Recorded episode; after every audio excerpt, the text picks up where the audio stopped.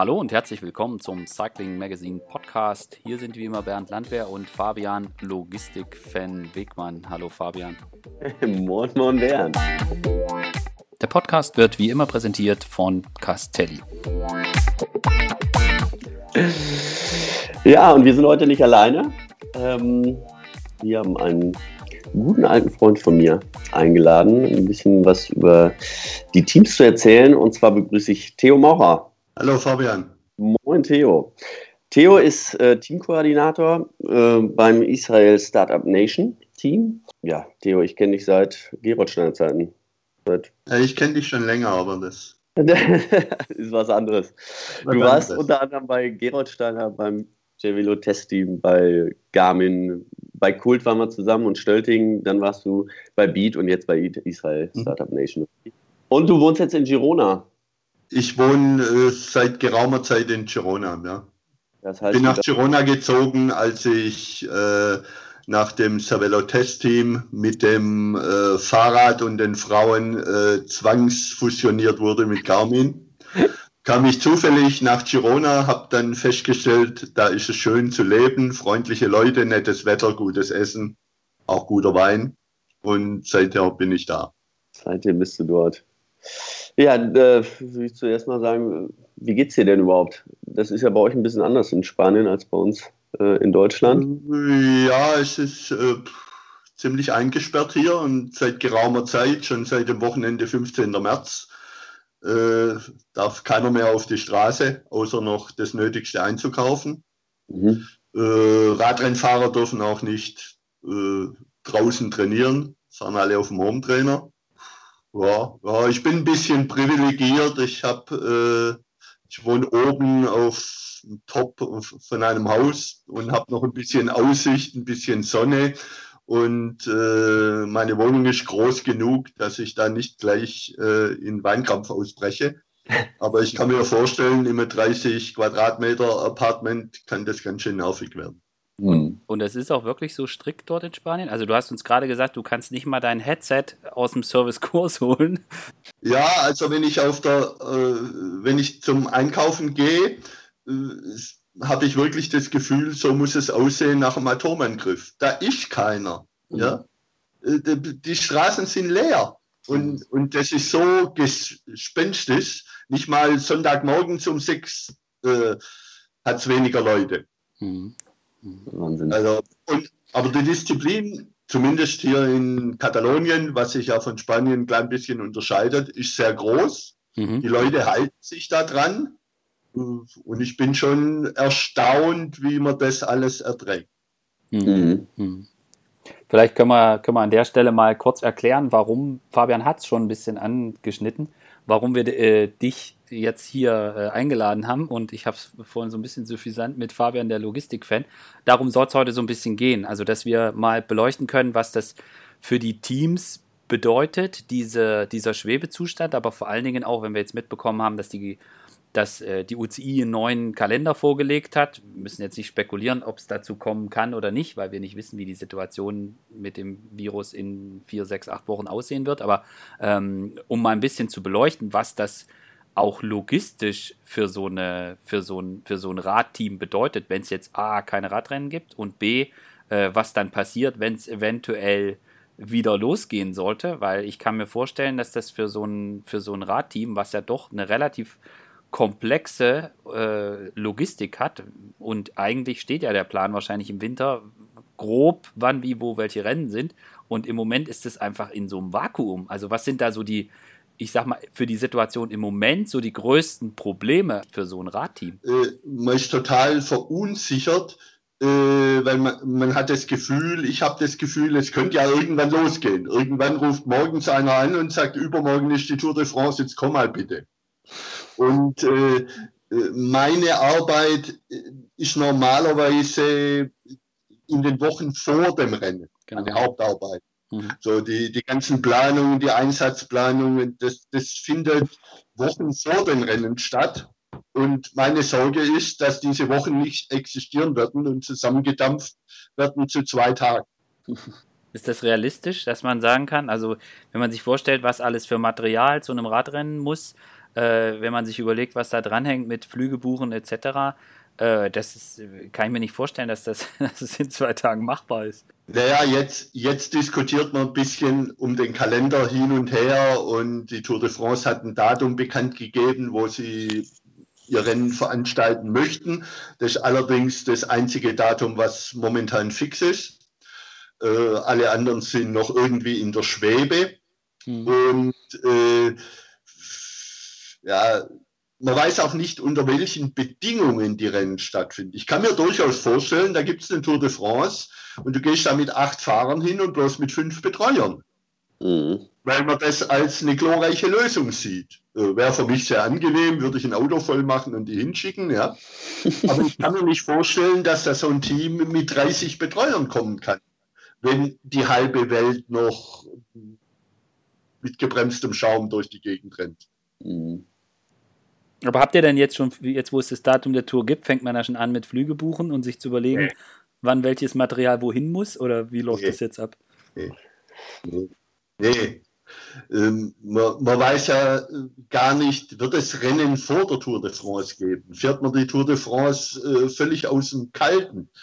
Ich hatte noch bis vor einigen Tagen äh, die einsame Idee, dass vielleicht die, äh, das Rennen Dauphiné Anfang ab äh, August stattfindet.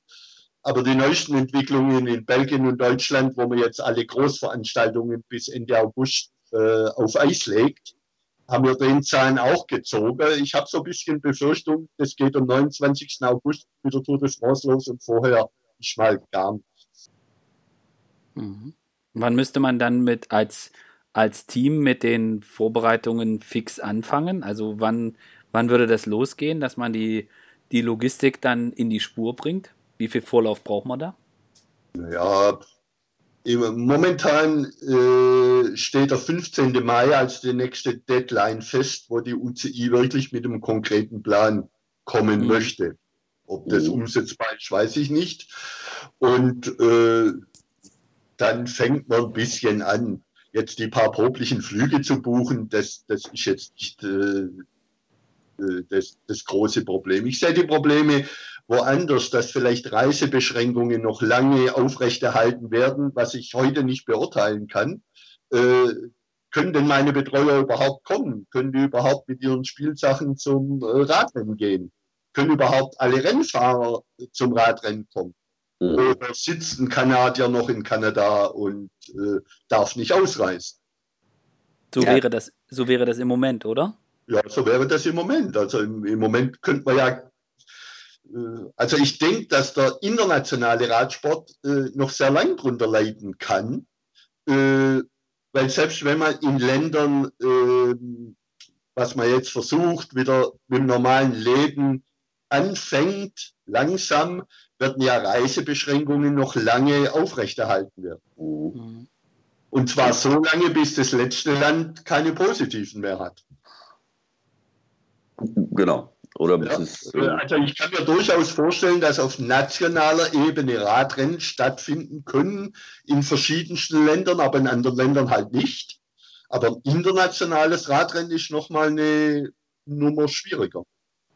Aber das würde ja, also wenn ich dich jetzt richtig verstehe, das würde jetzt zumindest die Wahrscheinlichkeit einer Tour de France Start 29. Äh, August in Nizza sehr unwahrscheinlich machen. Ja, hm, hm, hm. Es sei also, denn, also es ich, sei, es die, sei denn, die Tour de France ist ja kein normales Radrennen. Die Tour de France ist ja eine französische Institution. Das, äh, ich glaube, die Tour de France wird stattfinden. Selbst mhm. wenn man allen Franzosen verbieten würde, an die Strecken zu kommen. Mhm. Äh, so, so wird es auch klingt. Also die, äh, wenn irgendwas stattfindet in Frankreich, ist es die Tour de France. Ja. Unter welchen Bedingungen? Vielleicht, hab ich, äh, vielleicht haben wir nur elf Rennfahrer, die dahin reisen dürfen. Ich weiß es noch nicht. Ja. Mhm. Und, und wir werden es sehr lange nicht wissen. Es ist ja nicht ein, ein Problem, das jetzt irgendwie eine UCI regeln könnte. Die kann vielleicht einen Termin festlegen. Ja? Mhm. Aber andere Randbedingungen werden ja äh, woanders festgelegt. Mhm. Gott sei Dank. gibt es noch, gibt, gibt's noch andere, andere Dinge außer der Reisebeschränkung, die es im Moment unmöglich machen würden, wenn wir jetzt sagen würden, wir starten übermorgen die Tour de France? Oder in zwei Wochen, sage ich jetzt mal. Gibt es da noch ja, andere Beschränkungen, die im Moment nein, sind? Naja, äh, de, natürlich der gesundheitliche Aspekt. Das also, klar, äh, ja. äh, machen wir da irgendwelchen Blödsinn, ja, weil wir äh, in einem Profisport stecken und aus unserer Kiste nicht rausgucken können. Ja? Mhm. Also das ist ja mal noch eine ganz andere Diskussion. Mhm. Wir sind ja so drin in unserem Betrieb, äh, dass wir glauben, das ist systemrelevant. Man muss ja bloß mal zum Fußball schauen. Ja, ja oder Wrestling ist in ja. Amerika jetzt auch systemrelevant. Ja. Hat auf jeden Fall Donald Trump gesagt. Es, es ist auch, glaube ich, unheimlich schwierig da zu entscheiden, äh, äh, was ist denn wichtig und wann soll man irgendwas erlauben. Darf ein Mensch in Urlaub fahren? Mhm. Äh, die, die Deutschen machen im Moment äh, dran rum, dass ihre, ihre Rechte eingeschränkt sind, dass man nicht dies und nicht das darf. Ja? Ähm, wenn ich das so nehme, dann darf ich auch Radrennen fahren dürfen. Mhm. Und, aber ich, ich, ich bin da auch hilflos, weil ich war noch nie in so einer Situation.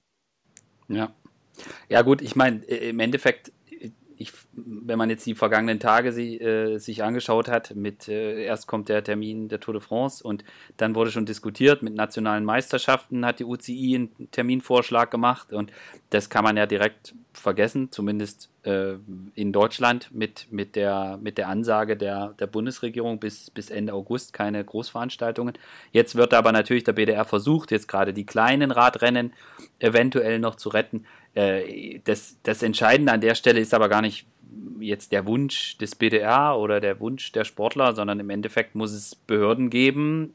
Das wird dann nicht von der Bundesregierung, sondern das ist dann, wird dann auf, in den Ländern und in den Kommunen entschieden, äh, die eine Genehmigung erteilen müssen, dass das stattfinden kann, ja oder nein. Und da, das ist im Prinzip das Entscheidende. Aber was mich an dieser Diskussion auch sehr interessiert, ist, ich stelle mir das extrem äh, schwierig vor. Äh, jetzt gerade so, es, wird, es geht ja nicht nur um die Tour de France, die quasi einen Monat nach hinten verschoben wird.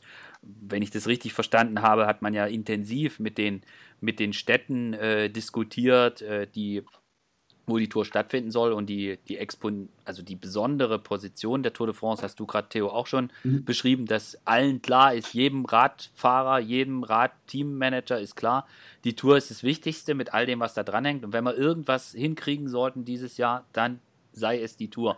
Aber es geht ja eben nicht nur um die Tour, sondern auch um die Monumente, um den Giro, die Vuelta. Wenn ich mir den Kalender so angucke, äh, ich, ich stelle mir die Frage, ob das überhaupt mit all dem, was da dranhängt, möglich wäre, das äh, organisatorisch auf die Beine zu kriegen. Ich meine, Theo, du warst Teammanager damals bei, beim, beim Team Cervelo. Du kannst ja ungefähr einschätzen, was da dranhängt. Also ist das, ist das vorstellbar, dass das bewältigbar ist?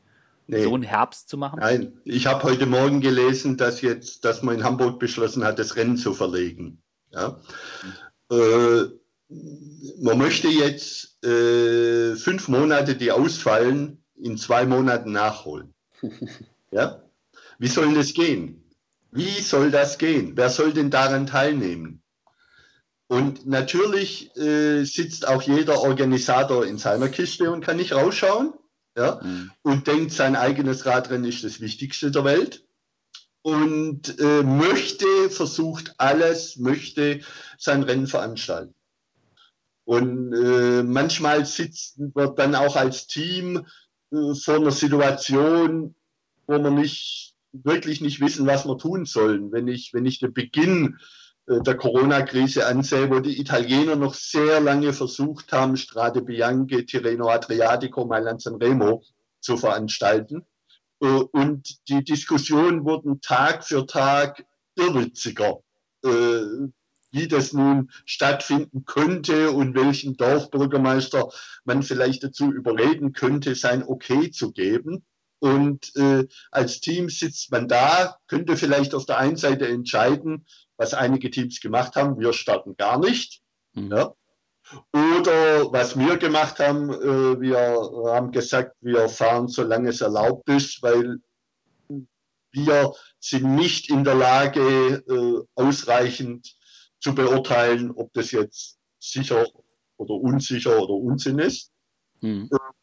Wir haben dann Reisen nach Italien gebucht, da war mir schon klar, dass wir jetzt nur Geld verbrennen. Ja? Mhm. Und auf der anderen Seite sitzt einer in Italien, der dir immer noch versichert, dass ein Renn, Radrennen stattfindet. Ja? Ich meine, man kann die Position natürlich verstehen, jetzt gerade auch in der Diskussion.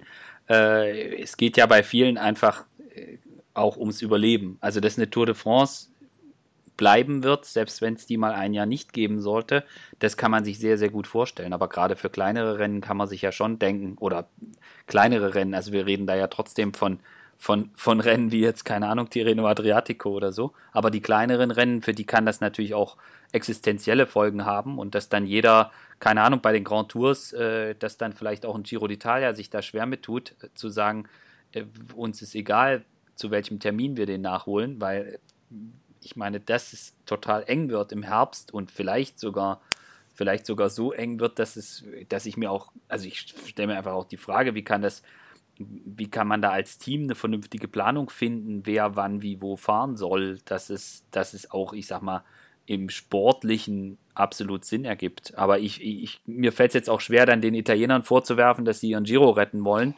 Äh, das ist, das kann man natürlich, das kann man natürlich auch verstehen. Aber ich, ich frage mich auch dabei, in, in welcher oder in, äh, auf welchen Ebenen sowas dann auch äh, bei so, einer, bei so einer Mannschaft dann Probleme aufwirft. Also gerade sowas wie so ein Kalender. Also ich habe das mal gemacht. Ich habe jetzt mal angefangen und habe mal das, was die UCI jetzt da als Idee ausgegeben hat.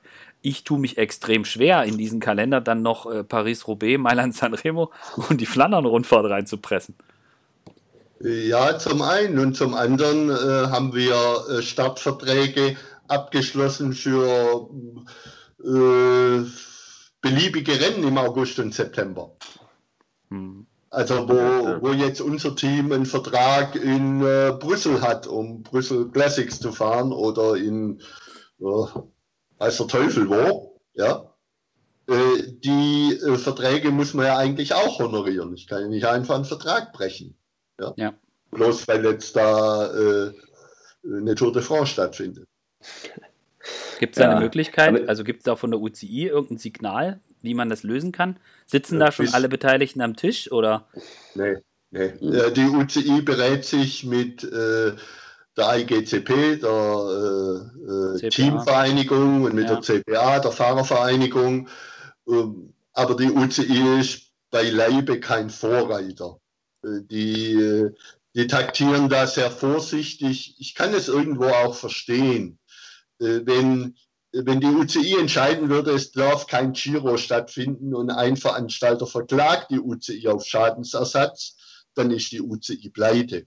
Mhm. So, äh, man fordert vielleicht von einem Weltverband auch Dinge, die die gar nicht so einfach lösen können. Mhm.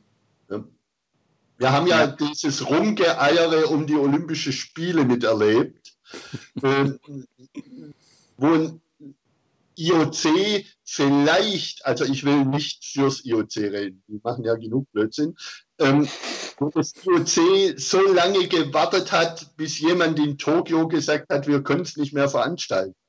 Und dann war die Haftungsfrage vielleicht eine andere. Ja. Aber das ist ein anderes Thema, das können wir lassen, ja. Ja. Ja. Wir ja, haben auch nicht genügend Informationen dazu. Also äh, man darf das auch nicht verkennen, dass, äh, äh dass eine UCI da nicht völlig frei agieren kann. Die sind ja nicht der Master in der Welt. Die ja. äh, sollen eigentlich nur Radrennen regulieren. Ja. Gut, aber wenn, wenn jetzt so ein Rennkalender, klar, der wird dann extrem voll sein. Ähm, aber die Fahrer sind ja mit Sicherheit alle heiß und wollen auch ein bisschen, ein bisschen Radrennen fahren, wenn sie jetzt sechs Monate nur trainiert haben. Hm, was ist denn so bei euch? Wie viele Rennen könnt ihr denn gleichzeitig fahren? Was ist so das Maximum? Puh, wir, wir könnten theoretisch vier Rennen gleichzeitig fahren. Mhm. Äh, man kann ja seit diesem Jahr auch sein Nachwuchsteam ein bisschen einbinden. Ähm, Also vier Rennen könnten wir fahren. Aber es ist nicht die Tatsache, dass jetzt gerade mal vier Rennen gleichzeitig sind. Es ist auch die Abfolge der Rennen. Also mhm. habe ich da immer wieder eine Woche dazwischen, ist es für mich relativ, ja, also für uns, ich bin ja da nicht alleine, ähm, mhm. relativ einfach, das zu organisieren. Aber je dichter die Rennfolge wird, umso äh, schwieriger wird die Übung. Mhm. Ich, ich finde, vielleicht könntest du das nochmal erklären, wie sowas nämlich funktioniert, weil ich, also ich weiß ja noch damals, wenn ich mal äh, irgendwie nicht wusste, wo mein Flieger hingeht oder wann der startet. Also zu Zeiten, da gab es noch kaum Internet. Da habe ich halt nachts Theo angerufen und der wusste, wann mein Flieger ging und wo ich da gelandet bin und wer mich da abgeholt hat. und äh, also du, du, hast ja im Grunde genommen alles im Blick, wer wohin fährt und äh, erklär mal die Schwierigkeit vielleicht auch, wie das äh, ja, mit den Rädern auch ist. Die müssen ja auch überall hin.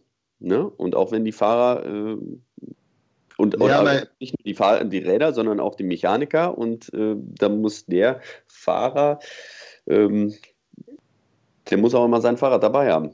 Das Richtige. Und nicht das von seinem ja, Kollegen. Ja, ja. Wie sowas funktioniert. Wäre gut, wird sich der Fahrer freuen, wenn sein Fahrrad da ist. äh, ja, meine Arbeit ist wie ein, wie ein, äh, wie ein großes Puzzle. Ähm, der einzelne Schritt ist furchtbar einfach. Ich muss ein Fahrrad nach Paris bringen. Ja? Mhm. Aber ich habe tausende von diesen Schritten und äh, die Puzzlestücke, die sind nicht so schön geschliffen, die passen nicht so ordentlich zusammen und ich will aber in Paris ein schönes Bild abgeben. Und äh, das Bild ist nie schön, aber Gott sei Dank sieht es die Öffentlichkeit nicht so. in allen Teams in, oder in den meisten der Teams ist es gleich schlecht. Ja. Ähm, es ist eigentlich nur eine Puzzlearbeit. Ja, das ist das Einzige.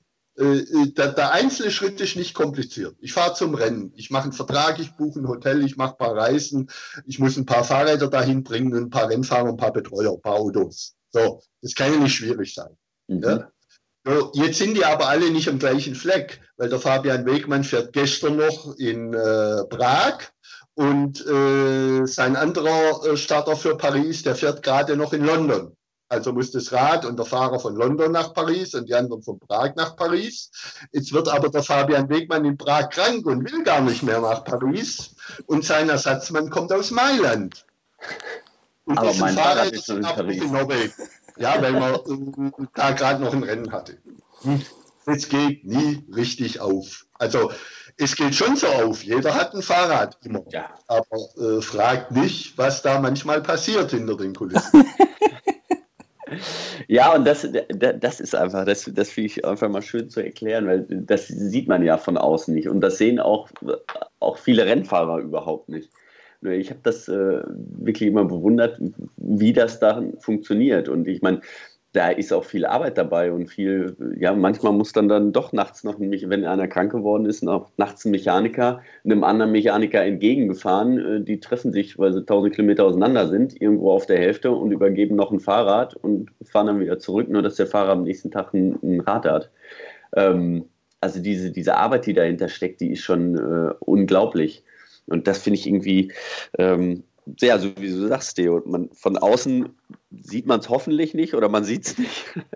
Aber das gehört halt zu dem Sport dazu. Also es ist äh, ein ständiges ähm, ja, Überlegen. Ähm, du, du, hast nicht einen Masterplan Anfang der Saison. Du weißt nicht, dass du jetzt keine 20 Spiele ja. die Saison hast und wo die sind, sondern äh, du musst immer wieder ähm, kreativ sein und äh, ich glaube, das ist jetzt auch was, was, was unserem Sport oder äh, den Teams vielleicht auch, wo andere Teams vielleicht oder andere Sportarten vielleicht viel größere Probleme haben. Ähm, wir müssen uns ständig darauf einstellen, oder? Du musst dich ständig darauf einstellen, auf, auf Veränderungen. Für dich ist das einfach täglich Brot. Ja, es, es, es kommt äh, stark darauf an, in welchem Team er arbeitet. Ich wäre sehr gerne ein World Tour Team. Mhm. Habe es ja nun irgendwie dahin gebracht, gerade noch so. Äh, einigermaßen, ja. Äh, in einem Virtual-Team steht ja der Rennkalender äh, in den, mit den grundlegenden Rennen ja fest. Für mhm. die World Tour. Ja, da ist man verpflichtet, bei den meisten Rennen zumindest zu kommen. Also ist mal 70 Prozent vom Kalender äh, klar. Dann äh, brauchen sportliche Leiter, Trainer und Rennfahrer irgendwas zur Vorbereitung. Das bastelt man da dazu äh, und fertig ist der Kalender. Ein Virtual Team tut sich da relativ leicht. Ja? Ein Virtual Team kann auch zum äh, Veranstalter in Buxtehude sagen, du bei deinem Rennen, da möchte ich jetzt starten in Vorbereitung für die Tour de France und äh, der Veranstalter in Buxtehude ist gebauchpinselt und lässt mich fahren. Ja? Wenn ich jetzt aber ein kleines Team bin, ein Pro-Kondi-Team, zweite Ebene oder noch mhm. schlimmer ein Kondi-Team, äh, dann ist überhaupt nichts klar. Weil der Veranstalter in Buxtehude äh, wartet ja immer noch aufs World Tour Team und sagt zu dem kleinen Team, naja, wart mal zu. Ja? Ich bekomme vielleicht noch das World Tour Team. Äh, ich kann dir vielleicht erst vier Wochen vor meinem Rennen sagen, ob ich dich haben möchte oder nicht. Die kleinen Teams, die haben viel größere Probleme. Mhm. Und folglich ist dort das Chaos noch viel größer. da ist nie gut. Also, nee. ja, mhm. Das kann man gar nicht gut machen. Ein Virtual Team hat da schon äh, große Vorteile. Mhm. Ja, das meine ich. Also äh, man muss extrem viel im Radsport extrem viel improvisieren. Ja? Und äh, ich meine, alle kommen von kleineren Teams und äh, steigen dann irgendwann auf. Also alle haben das auch mal mitgemacht. Und ähm, die meisten wissen halt auch, wie schwierig das ist. Und was, wo ich nur darauf hinaus wollte, ist, ähm, wir, das ist so ein bisschen täglich Brot für den Radfahrer und für die äh, Teammitglieder. Ähm, es, es, es gibt nicht dieses, ich gehe um 8 Uhr zur Arbeit und komme um 16 Uhr wieder zurück, sondern äh, es ist jeder Tag ist ein anderer und man weiß nicht, was auf einen zukommt. Und äh, natürlich ist es jetzt noch viel extremer, aber ähm, grundsätzlich sehe ich den Radsport da so ein bisschen, der kann sich bewegen, der kann sich darauf einstellen. Das glaube ich. Oder was mhm. hältst du davon? Ja, ja. ja. Nicht? Ja. Nein. also äh, wir, wir haben in unserem äh, äh, in unserer Planung für das Israel Startup Nation Team 340 äh, Renntage. Ja. Äh, dieses Jahr. Das heißt, an 340 Tagen fährt irgendwo eine Truppe mit sieben Mann ungefähr oder manchmal mit acht oder mit sechs irgendwo Radrennen in der Welt. Und äh, da kann man sich schon unfair vorstellen, man hat das eine Problem gelöst, dann stehen fünf andere vor der Tür. Mhm. Und je besser man vorbereitet ist, umso, äh, umso einfacher ist das Leben. Ja. Aber äh, in, in, unserem Falle, äh, wo das Team jetzt aus der zweiten Liga in die erste Liga aufsteigt, konnte man auf keinerlei Erfahrungen der Vorjahre zurückgreifen. Mhm. Nicht mal im sportlichen äh, Bereich war klar, wie viel Vorbereitungsrennen für eine Tour de France brauche ich denn, wenn ich noch nie bei einer Tour de France war. Mhm. Ja, richtig. Ja? Und was ist denn für meine Fahrer gut und was ist für meine Fahrer schlecht? Also wir haben da im äh, Oktober äh, ja wirklich bei Null angefangen. Mhm. Um nicht Jetzt zu sagen unter Null. Ja. Da waren bei anderen Teams die Planungen schon fertig, weil die haben das, da hat Quickstep oder der König einfach einen Plan vom Vorjahr genommen, in den Kopierer gelegt und fertig war's. Mhm. Aber gut, das hilft denen jetzt, jetzt im Moment gerade auch nicht viel. Nein, so, für mein Team kam, also das darf man ja vielleicht so nicht sagen, die Krise äh, genau richtig. Ja, wir ja. konnten Rückstand, den wir den ganzen Winter haben, wir sind vier Wochen in unserer Planung hinterm Hauptfeld hergerannt. Wir waren vom Start weg im Gruppetto. Äh, mhm. Den konnten wir jetzt aufholen. Mhm. Und da wird jetzt auch nichts. Ja. Hab, hab, seid ihr, äh, hab, hab, also konntet ihr das gut nutzen? Also habt ihr den, den, den, den, äh, du hast gesagt, vom Gruppetto konntet ihr euch vorarbeiten bis ins Hauptfeld? Hast du das Gefühl? Du hast ja nun auch einige Erfahrung. Das ja, jetzt, äh, das, das, Hauptfeld gibt es ja nicht mehr im Moment. Ja. Natürlich, äh, wir haben nicht mehr den Rückstand zu den anderen. Aber ja, eins der letzten Rennen haben alle angehalten. Ja, die haben alle angehalten zum Pinkeln. Ja. glaubst du, glaubst du, dass es, jetzt wird ja diskutiert, dass man möglicherweise äh, Rennen wie in den Giro oder so oder die Vuelta, äh, dass man die kürzer macht. Ja. Glaub, glaubst du, das bringt was? Ähm, es muss so kommen, sonst passt es ja nicht. Ja. Ja, Auch wenn man bis Dezember, bis Dezember ja, die fährt. ist ja schon in der Diskussion, bis Mitte November zu fahren, was man ja, ja. durchaus in Mitteleuropa machen kann. Ja. Ich frage mich ja schon immer, warum wir am 1. Februar Radrennen machen und nicht am 1. November. Da ja. ist meistens das Wetter besser. Mhm. Aber man muss ja auch ein bisschen sehen, es kommt ja dann ich schon wieder die Saison äh, 2021. Also, genau, ja. Soll ja im Januar in Australien wieder losgehen dann. Also beliebig kann man es auch nicht ausdehnen. Also die, die, die Radfahrer sind auch bloß Menschen, keine Maschinen. Mhm. Mhm. Also du glaubst, dass es das eine sinnvolle Sache wäre, jetzt einfach dann sich zu, davon zu verabschieden? Ja, natürlich. Der einzelne Veranstalter kann sich das nicht vorstellen. Ja. Mhm. Die Veranstalter des Giro sagen, warum sollen wir uns äh, äh, einschränken, aber die Tour de France nicht. Mhm. Dann muss man ja. ehrlicherweise sagen, ihr seid auch bloß zweitklassig. Ja. Ja, aber das ist so. Und ja. andere Rennen werden gar nicht stattfinden. Ja. Ja, wo will man den Hamburg hinlegen? Dann zu einem Wochenende, wo fünf World Tour Rennen sind? Oder, ähm, ja? Ja. Ja, ist, wie gesagt, ich, ich habe es mal versucht, das ist äh, extrem schwer. Da, selbst wenn man jetzt nur die Grand Tours sieht und dann die Monumente dazu packen will, eine WM haben wir ja auch noch, äh, das wird schon eine extreme Aufgabe, das, äh, das hinzubekommen. Klar, ähm, und, und was macht der Veranstalter, der, Entschuldigung, der eigentlich sein Rennen für den 15. September geplant hat? Da kommt jetzt Gott in die Welt und sagt, ich mache da auch mein Rennen. Ja.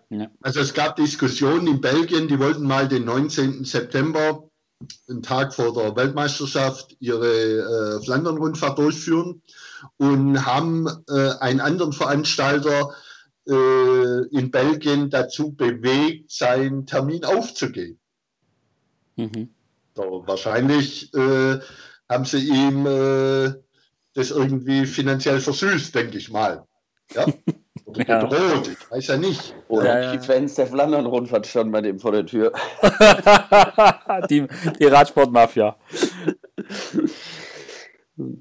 ja, klar, aber das ist, aber genau das ist ja, ich meine, genau da sind wir ja bei den entscheidenden Punkten. Das A ist ja der, also mir kommt es manchmal so vor, als würden die Leute nur so diskutieren, als sei nach August der Rennkalender eigentlich leer und man könne ja, jetzt das, genau. man, man könne jetzt das Frühjahr da drauf stülpen. Aber wenn man sich das eigentlich mal anschaut, dann sieht man, dass das alles andere als leer ist. Und äh, das, das ist halt so auch eine Frage der Gewichtung. Wie, wie funktioniert sowas? Also ich sag, wenn du sowas mitkriegst, dass die, dass die, äh, dass Flanders Classics von der Runde zu einem anderen Radrennen hingeht und sagt, du Freunde, wir würden ganz gerne hier da unsere Runde machen und du verstehst ja und so weiter und hier hast du mal, hast du da einen Koffer ähm, das, das kann man ja total nachvollziehen. Aber ich frage mich halt, macht das jetzt jeder für sich alleine? Rennt jetzt die Ronde alleine rum und mit Koffern, um jemanden zu überzeugen? Oder äh, kann das wirklich funktionieren, dass jetzt die UCI da als Vermittler dient? Ich stelle mir das, also alles, was ich so gehört habe, ist, dass es, dass die Zahl der Rennveranstalter, die eher auf ihren Sachen beharren, größer ist als die Zahl der Veranstalter, die sagen, okay Leute, wir gucken jetzt, dass wir uns irgendwie komplett zusammenraufen und überlegen. Äh, wie kann richtig, es findet, es findet ja keine ehrliche Diskussion da statt. Ähm, mhm. Muss ich denn mein Rennen dieses Jahr veranstalten? Ja oder nein? Ja, mhm. was habe ich für finanzielle Nachteile, wenn es ausfällt? Äh, was kostet es mich, wenn ich es verlege? Ja, mhm. äh, wir, wir haben nicht so viele Rennen, die äh, wesentliche Einnahmen aus Fernsehgeldern haben. Wenn wir es mit ja. Fußball vergleichen, ja. ist es im Prinzip eine Tour de France, die erhebliche Einnahmen hat. Die allen, alle anderen haben da überschaubare Einnahmen. Für ja. einige World Tour Rennen kann es immer noch viel sein. Ja. Mhm. wenn ich jetzt eine Stufe runtergehe zum kleineren Rennen, in der Pro Series oder Kategorie 1 Rennen, äh, die haben mit Sicherheit null Mark Einnahmen aus Fernsehgeldern. Also ja. muss ich da mich damit auseinandersetzen, wie sind meine Sponsorenverträge gestrickt? Kann ich mhm. vielleicht einen bestehenden Vertrag auflösen, äh, ohne dass mich der Vertragspartner auf Schadensersatz äh, verklagt, weil ich irgendeine Leistung nicht erbringe? Äh, Habe ich überhaupt schon einen Sponsorenvertrag für mein, Rennfahr äh, für mein Radrennen äh, unterschrieben? Mhm. Ja. Oder ist er noch gar nicht unterschrieben? Und dann sollte man, glaube ich, äh, wenn es finanziell machbar ist, vielleicht vom Rennen auch Abstand nehmen, um, mhm. die, um die Gesamtlage zu entschärfen. Mhm. Ja, also ich glaube, das passiert auch gerade. Also mit allen, mit denen ich so gesprochen habe oder wo ich mit jemandem gesprochen habe, der mit jemandem gesprochen hat, äh, beschäftigen sich sehr, sehr viele damit, die jetzt innerhalb des Zeitraums liegt, dass man halt sagt, okay, pff, jetzt irgendwie noch zu verschieben, äh, das, das verursacht wieder Kosten und dazu kommt ja noch, dass die Situation so unsicher ist, dass uns ja auch niemand sagen kann, ob Ende August wirklich wieder Radrennen stattfinden können. Die, das, das Fass müssen wir jetzt gar nicht aufmachen, aber das zählt halt, diese Unsicherheit gibt es auch noch, so dass es jetzt sehr viele gibt, die sagen, okay, äh, 2020 Haken dran weg, wir gehen, wir, wir gucken aufs nächste Jahr. Die Frage, die sich mir dann stellt, ist natürlich, wie viele, du hast es gerade angesprochen, Theo, jetzt auch in Sachen Verträgen und Sponsoren und so weiter, ähm, da bin ich auch mal gespannt, wie viele von den kleineren Rennen das, ich sag mal, in der Art überstehen, dass sie das kompensieren können, weil viele Ausgaben wurden ja bereits gemacht. Also ich keine Ahnung, jetzt mal um irgendein Beispiel zu nennen. Ich weiß nicht, wie das mit so einem äh, Primus Classic oder Championship von Flandern sein wird, weil ich meine, da wird, äh, da braucht man nicht mehr versuchen, irgendwie ein hochkarätiges Starterfeld hinzubekommen. Das wird sehr wahrscheinlich extrem schwer zu werden, so äh, extrem schwer werden. Und dann stellt sich für mich die Frage, welche Möglichkeiten haben die, um jetzt das vielleicht auch diesen Totalausfall 2020 vielleicht auch abzufedern. Da ist meine Befürchtung, dass es da viele geben wird, die da richtig in Schwierigkeiten kommen. Ja, man, man, könnte, man versucht ja, die CBA versucht, das Problem ein bisschen nach unten zu drücken, indem man jetzt fordert, äh, die Rennen doch für mehr Teams äh, zu öffnen. Mhm. Äh, das heißt, mehr kleinere Teams könnten größere Rennen fahren, was dem einen oder anderen Veranstalter helfen könnte. Ja. Äh, aber es verlagert nur das Problem nach unten äh, zu den Ärmsten und äh, irgendwo wird es Verlierer geben. Ja, also sprich, wenn jetzt die kleineren Mannschaften sich freuen dürfen, dass sie bei dem Rennen, wo sie sonst nicht hätten starten können, fahren dürfen, dann äh, stehen die Rennen, wo die sonst gestartet werden, die Richtig. stehen dann da und haben keinen, der fährt. Und dann genau. müssen dann müssen wir, wir uns dann Trikot anziehen, damit da überhaupt noch jemand kreiselt. Ja, ja. Schwierig, ja. Also ich, ich, es ist wirklich, wir können vielleicht auch davon Abstand nehmen, dass wir irgendwie eine, eine normale Saison haben am Ende des Jahres, wenn überhaupt. Ja, mhm. es wird irgendwie ein Krampf sein, auf irgendeine Art und Weise. Entweder ist man nicht vorbereitet, entweder fährt man unter besonderen Bedingungen. Ähm, aber dann ist es halt mal so. Ja. Wenn ich eine Tour de France jetzt fahren würde mit fünf Betreuern, und alle würden mit fünf Betreuern kommen, dann würde es auch gehen. Ja? Das ist wieder Gleichberechtigung, ja. ja also hm, äh, wir glauben nur, dass es nicht gehen könnte. Mhm. Hätte vielleicht auch irgendwie so einen Charme. Ach, ich weiß auch nicht. also wenn, das, wenn, wenn die Tour jetzt als erstes Rennen äh, wieder stattfindet, dann äh, ist das auf jeden Fall spannend. Weil man weiß ja nicht, wie die Leute drauf sind wie die Fahrer das. Das auf jeden Fall. Also, also das, ähm, das wird der, dieser Spannung wird das überhaupt nichts abmachen. Natürlich hast du mehr Stress und äh, alles andere äh, und vor, vor allem für die sportlichen Leiter ist das nicht so, so prickelnd, weil die es überhaupt nicht einschätzen können. Aber die Spannung kann ich mir ganz gut vorstellen. Ja. Ja, so ein bisschen. Ja, es, es, ähm, es, wurde schon spekuliert, dass eine Flandern-Rundfahrt im September vom anderen Fahrer gewonnen wird als im April. Ja. Das glaube ich. ist im September ein bisschen wärmer und es regnet nicht so viel.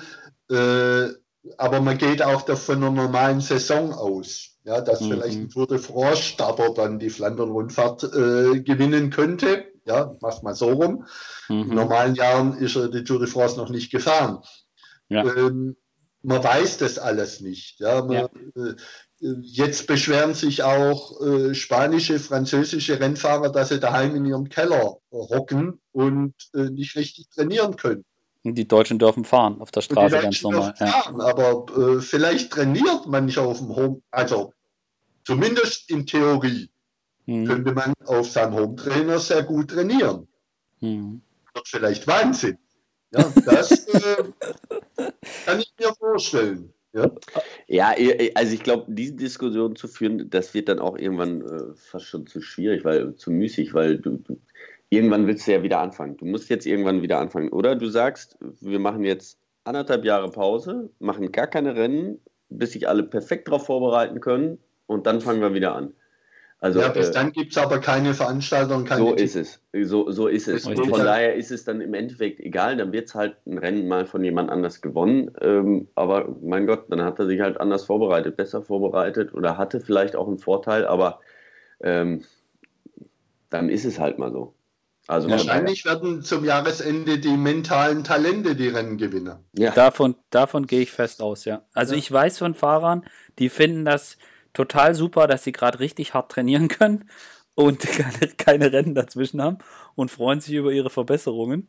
Äh, da gibt es aber sicher andere, die gerade in die Winterpause abgetaucht sind. Ja. ja, vielleicht auch mental oder die vielleicht auch, ich sag mal, sich mit gerade mit anderen Dingen, die ihr Studium wieder aufgenommen haben oder die äh, ist total gut. Also ich habe nur ein Foto gesehen irgendwie von Yves Lampard, der wieder mit, mit dem Traktor über die Felder von seiner Familie gefahren ist.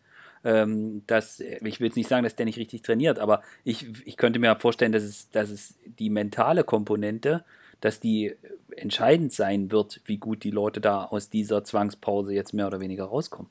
Da bin ich ganz fest von überzeugt. Und ich glaube auch, dass die Rennen anders ablaufen werden. Aber das ist wieder eine andere Diskussion. Was ich noch gerne wissen wollte, Theo, wie ist denn das eigentlich mit diesen, mit diesen ganzen ähm, Anti-Doping-Bestimmungen und so weiter? Läuft es alles ganz normal weiter? Weißt du das?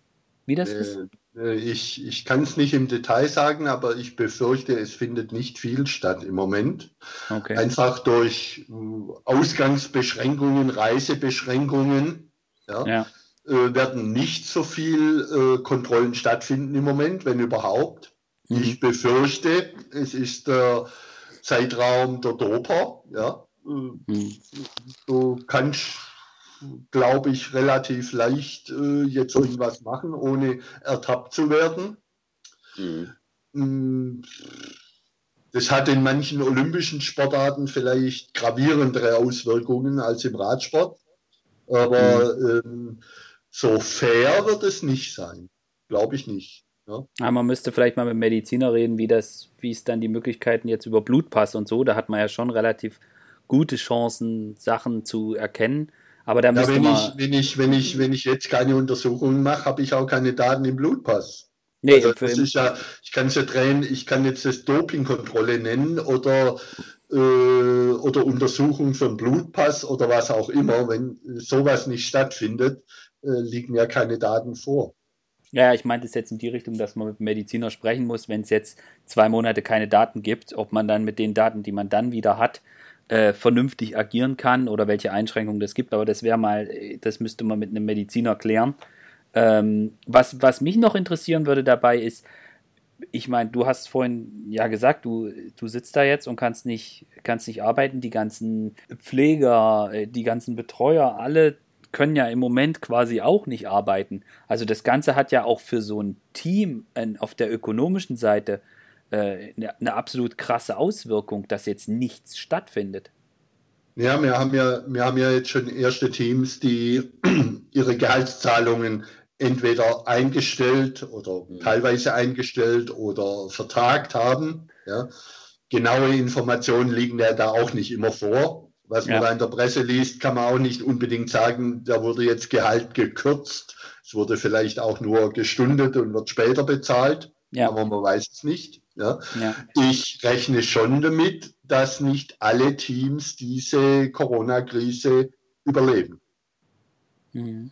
Da wird schon der eine oder andere auf der Strecke bleiben. Mhm. Vielleicht ähm, wird so eine Krise auch als Vorwand genommen. Mhm. Also, aber das hat man im normalen Geschäftsleben auch. Wenn auch, nach zwei ja. Tagen Lockdown äh, die erste Restaurantkette pleite geht, dann waren es nicht die zwei Tage.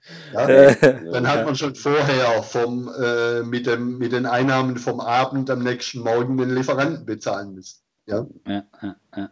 Aber was ist, also was ist da jetzt im Moment für die Teams das größte Problem, dass sie, dass die Sponsoren dann möglicherweise sagen, äh, ihr, ihr, taucht nicht auf oder äh, wo, ja, wo ich denke, alle Varianten sind möglich. Das ist mhm. so heterogen, äh, das, das Profigeschäft, die Teams, die ja. sind so unterschiedlich strukturiert, dass man nicht äh, vom Problem des Teams 1 auf, auf ja. äh, das Problem von Team 2 schließen kann. Wenn ich ein Team Sunweb nehme, ähm, kann ich mir so vorstellen, wie groß die Einnahmen der Firma Sunweb heute sind. Jupp. Ja, ich würde mal sagen, nahe Null. Ja. ja? Und, äh, und das wird später wahrscheinlich auch nicht aufgeholt. Keiner wird im Oktober zweimal in Urlaub fliegen.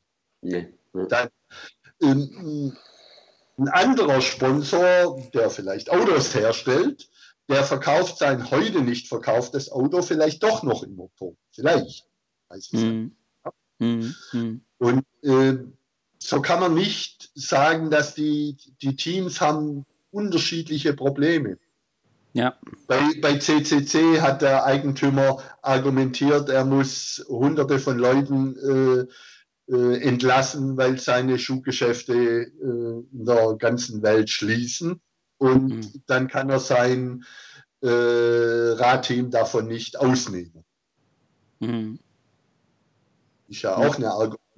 Ich kann ja nicht noch irgendeinem äh, Avermaet ein Millionengehalt äh, hinterherwerfen und auf der anderen Seite äh, entlasse ich hunderte von Mitarbeitern. Ja, es ist zumindest, es ist zumindest äh, keine, keine einfache, keine, keine einfache Lösung da. Und für die, für die, dass die Mannschaften da komplett unterschiedlich aufgestellt sind, äh, das sehen wir ja auch. Also vielleicht können da auch Mannschaften, die jetzt, ich sag mal, einen Gönner haben, ja, wo jemand sitzt, der sehr viel Geld hat, äh, dass die können da vielleicht profitieren, aber das heißt ja auch nichts, weil möglicherweise kann es ja auch sein, dass es, dass, äh, wenn es denn wieder losgeht, dass man doch das sehr attraktive Feld des Radsports als, als Mittel zur Aufmerksamkeit dann vielleicht auch wieder nutzen will. Also diese Möglichkeit besteht ja auch. Aber ist es, ist es so, dass der, dass, dass, also was jetzt bei normalen Unternehmen passiert, ist halt, dass äh, alle Kosten halt einfach so radikal runtergehämmert werden, wie es nur irgend geht funktioniert das bei so einem Radteam, jetzt mal abgesehen von den Gehältern der Fahrer, funktioniert das da auch und sind das da auch die Mechanismen, die da genauso greifen wie, ich sag mal, bei einem normalen Unternehmen? Nein, im, im Radteam sind die Gehälter unverhältnismäßig hoch im Vergleich zu anderen Ausgaben. Mhm. So, wenn ich mir jetzt die Reisen zum, äh, äh, zu den Rennen einspare, ja, äh, dann äh, dann brauche ich ein bisschen weniger Budget. Äh, aber das äh, Reise- oder das operative Budget ist nicht so groß. Hm. Also selbst das, das die größten World Tour Teams, äh, ich glaube nicht, dass die irgendwas mehr als 5 Millionen für, äh, für einen operativen Bereich ausgeben. Hm. Alles andere sind Gehälter. Gut, aber da könnte man ja dran sparen. Natürlich, ja.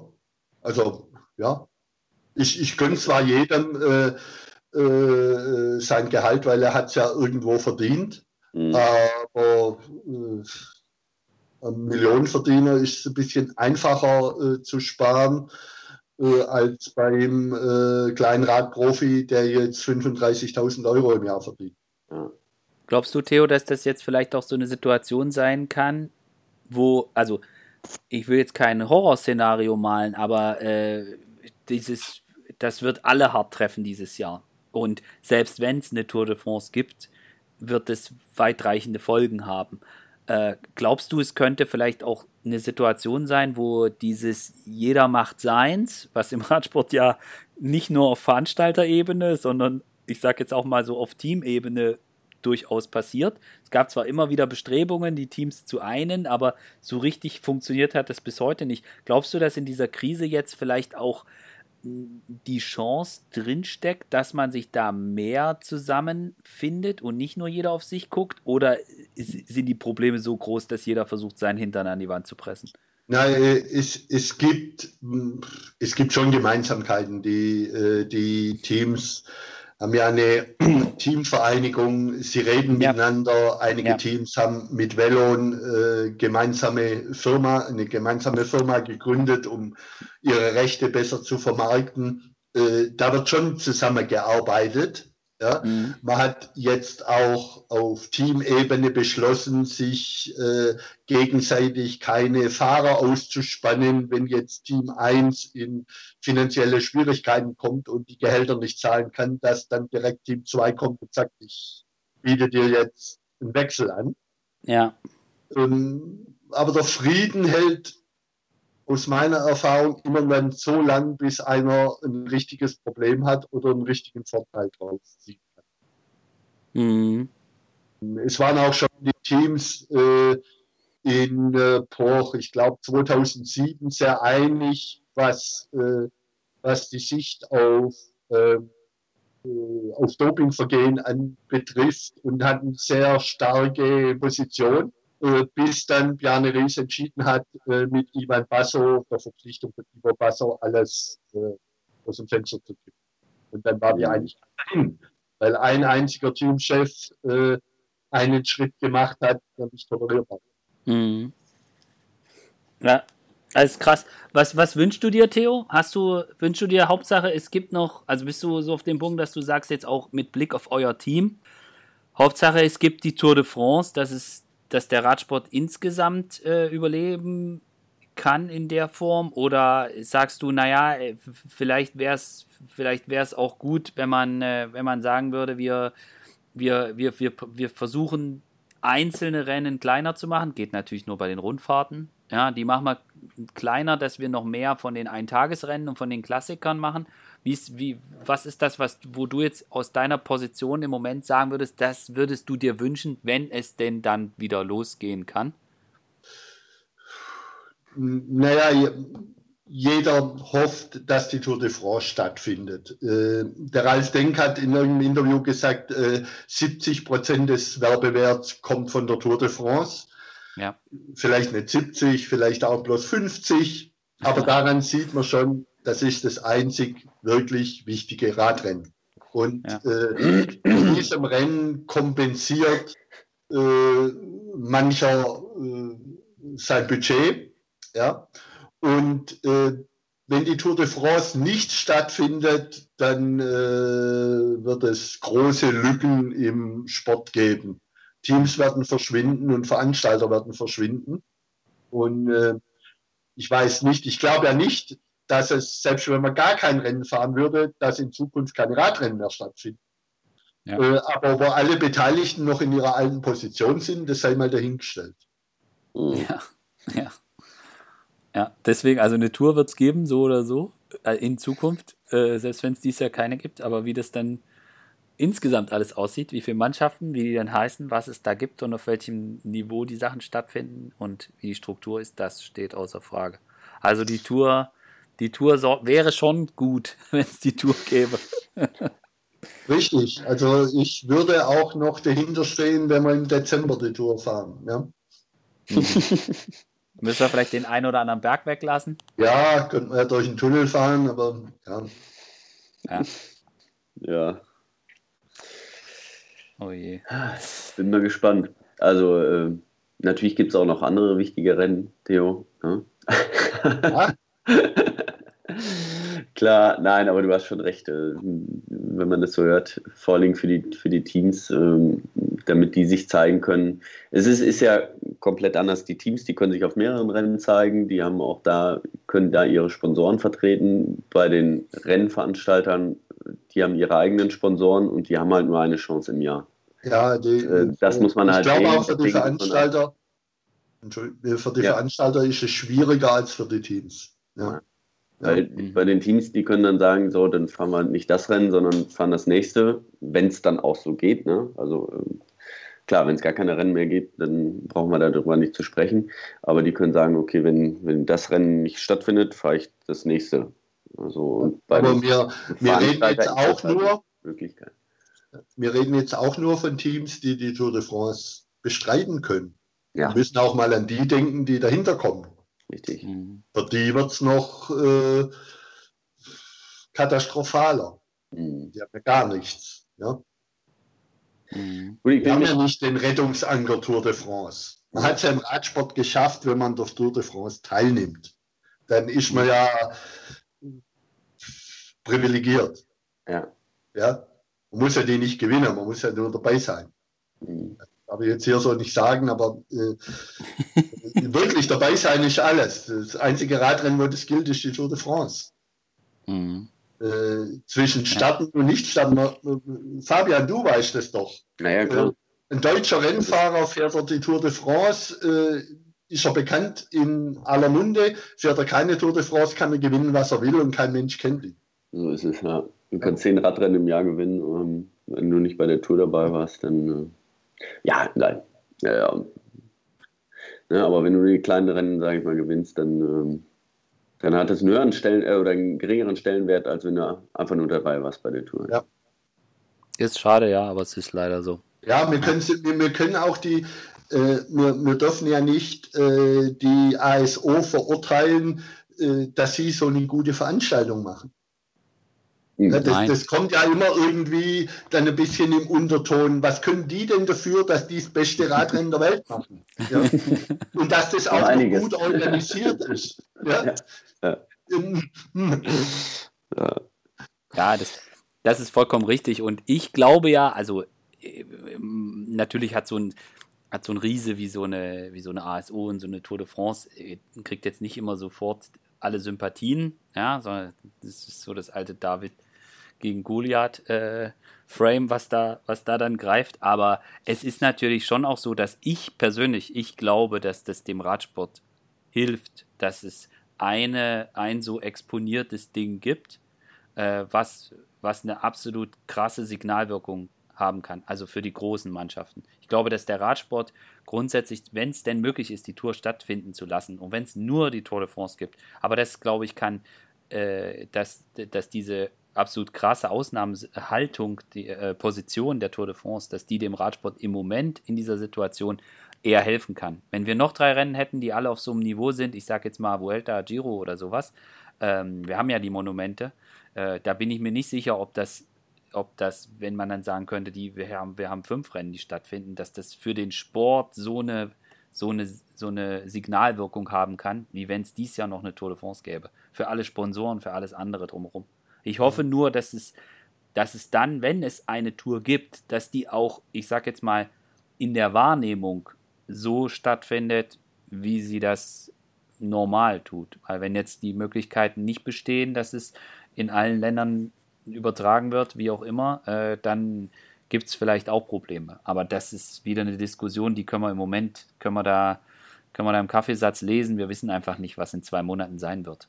Ich könnte mir eher vorstellen, dass die Tour de France gewinnt. Äh, jetzt findet ein halbes Jahr kein Sport statt.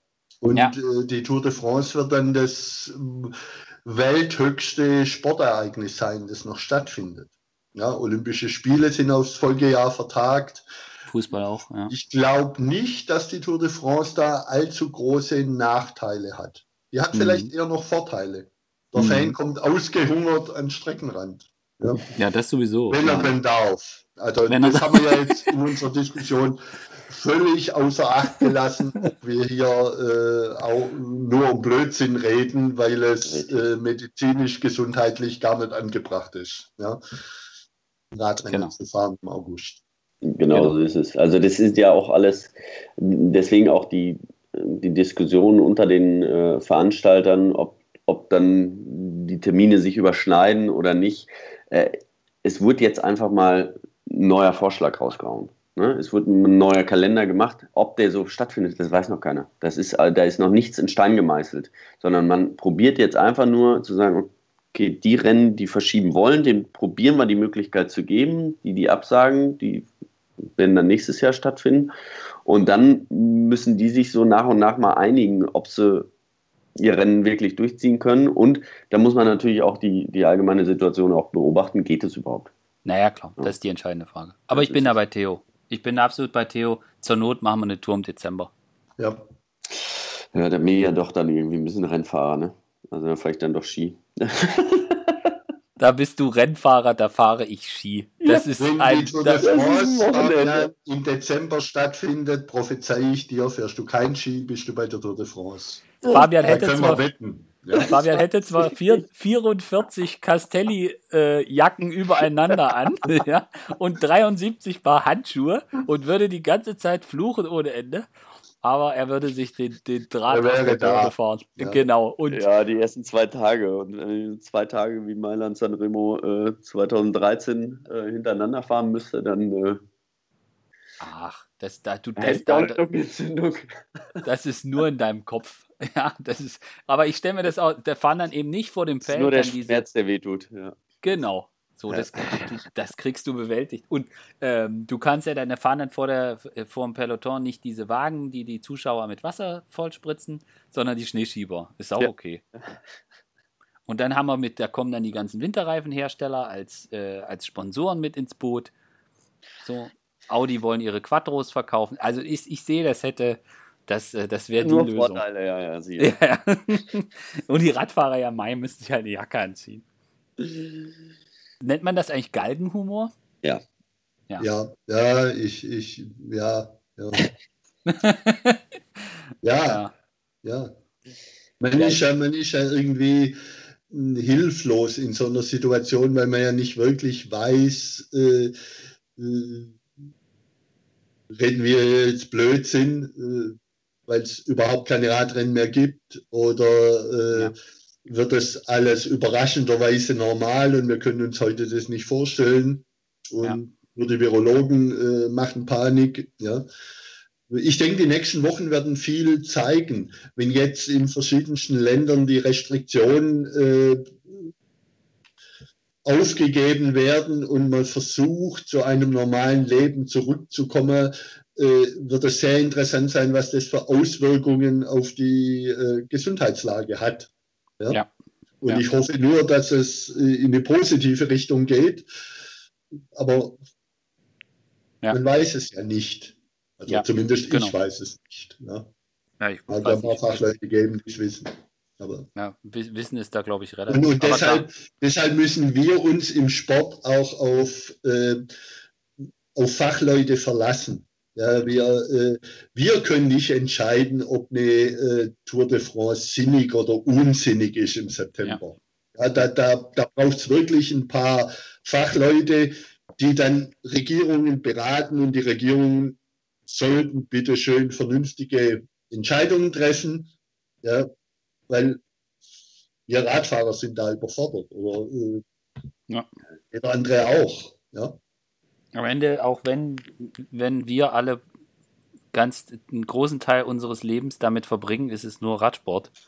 Und äh, gibt es Dinge, die da oben drüber stehen, aber dafür muss es, wie du vollkommen richtig gesagt hast, da muss es Leute geben, die Entscheidungen treffen können. Und das finde ich ist auch das, ähm, finde ich auch irgendwie das Beruhigende, dass jetzt nicht der eine oder andere aus, aus ökonomischen Interessen äh, also zumindest auf Veranstalterebene, aus ökonomischen Interessen irgendwelchen Quatsch machen kann äh, und sich dann möglicherweise kein, kein Team traut, irgendwie zu sagen, nee, ich fahre da nicht oder so, äh, sondern dass es da einfach klare Entscheidungen gibt. Danach sieht es zumindest im Moment aus. Und so wie sich Frankreich positioniert hat, so wie, wie das in Deutschland geschehen ist, gab es da eine klare Ansage und eine klare Position äh, und dem muss man folgen.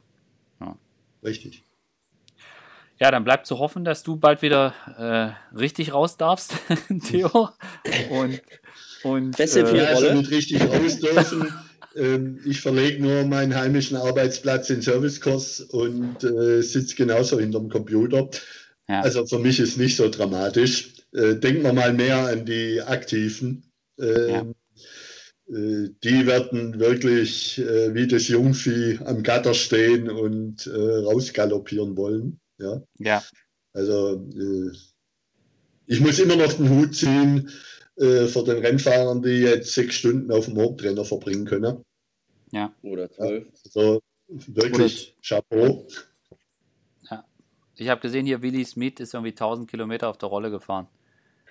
Ich, ja. Da würde ich komplett durchdrehen. Oder hier äh, Jaron Thomas, drei Tage hintereinander, zwölf ja, Stunden. Ja, genau. Das ist komplett, also ich würde. Ja, man, gut, der macht's für gut. Man muss, ja, man muss ja auch sehen, Leistungssportler sind ja keine normalen Menschen. Nee, die sind, die sind ja irgendwie schon speziell. Vorbelastet. Äh, können wir beiden weiterreden. An der Stelle schalten wir Fabian auf Stumm. das stimmt. Ja, also mein, mein hier Girona-Nachbar äh, Frodeno hat ja jetzt einen Ironman in der Badewanne gemacht. Ja. ja. Äh, dieser Tage. Und ja. äh, muss man ihn dafür loben und eine wirklich ordentliche Summe äh, zusammengesammelt. Ja, äh, beeindruckend, ja. Die er gespendet hat. Also wirklich Hut ab. Ja. Aber. Äh, Bisschen bekloppt ist das schon. Aber für eine gute Sache und dann ist das auch erlaubt. Ja. Theo, ich bedanke mich bei dir. Ähm, und ja. es, war, es waren sehr, sehr interessante Themen. Und äh, ja, im, im Prinzip muss man sagen, es bleibt jetzt abzuwarten, was passiert. Und äh, ich denke mal, dieses, was, was wir da auch alles angeschnitten haben mit Sponsoren, Entwicklungen und Rennen und so weiter, äh, das Thema wird definitiv noch einige Monate heiß bleiben. Ja, wir haben zum Beispiel nicht über die Fahrer gesprochen. Wir, wir werden nächstes Jahr eine Zweiklassengesellschaft haben. Wir haben äh, Fahrer, die haben einen Vertrag, ja. den sie auch noch irgendwann mal abgeschlossen hatten, als die Welt in Ordnung war. Mhm. Ja. Und äh, die Preise werden jetzt einbrechen. Mhm. Wahrscheinlich. Ja? Äh, oder sehr viele werden überhaupt keinen Vertrag mehr bekommen. Ja. Also das, das muss man auch mal sehen. Die, die Rennfahrer sind da nicht unbedingt in einer glorreichen Situation. Also die Guten braucht man immer. Aber ja. wenn sich deine Karriere jetzt so langsam dem Ende nähert, hm, könnte auch vielleicht mal zwei Jahre früher Schluss sein. Mhm. Und, äh, das weiß auch noch keiner, wie sich, äh, wie, wie, sich da die, äh, die Situation entwickeln wird. Ja. Und ich, ich, befürchte, dass mancher Rennfahrer nicht so gut schläft im Moment, äh, weil seine Zukunft wirklich in den Sternen steht. Ja. Da gehe ich auch fest von aus. Ja. Es bleibt zu hoffen, dass, dass es wirklich so kommt, dass wir die, äh, die Tour noch sehen dieses Jahr. Und ja, dann alles andere, leider äh, kann man da wenig machen außer vernünftig sein und hoffen. Richtig. So ist es. Und die Hoffnung sehen wir uns am äh, 3. Oktober in Münster. ja, Theo, da bist du aber eingeladen. Anderen Rundfahrt und Mailand San Remo. genau. Aber du bist in Münster. Wenn er raus darf. Ich komme dann nach Münster. So, das meine ich, genau. Ja. So ist es. Na? Sehr gut. Ich bedanke mich äh, bei euch beiden und bei allen Zuhörern. Vielen Dank, ich auch. War wieder schön, ähm, mit dir gesprochen zu haben, Theo. Es ist immer eine Freude. Wir haben uns ja, äh, ja, wir haben uns ja jahrelang begleitet und äh, jetzt, wo du so weit in den Süden gekommen bist, äh, ich wollte dich ja immer mal besuchen, aber mein nächster Urlaub geht Richtung Girona. Ja, ich habe es ja geschafft. Andere haben ja auf halber Strecke wieder umgekehrt gedreht und sind von Freiburg wieder zurück nach Münster gezogen. da war der Mut dann doch nicht so groß. dafür gibt es dafür gibt's Oma und Opa Support. Ja, genau. das. Alles klar. Also Gut. danke und äh, bis zum nächsten Mal, sage ich, wenn wir dann, wenn wir dann hoffentlich äh, klarer sehen. Gut, und wenn es ein nächstes Mal gibt, ja. Das wird es geben, auf jeden Fall. Bleibt gesund. Ne? Bis dann. Ciao. Ciao. Tschüss.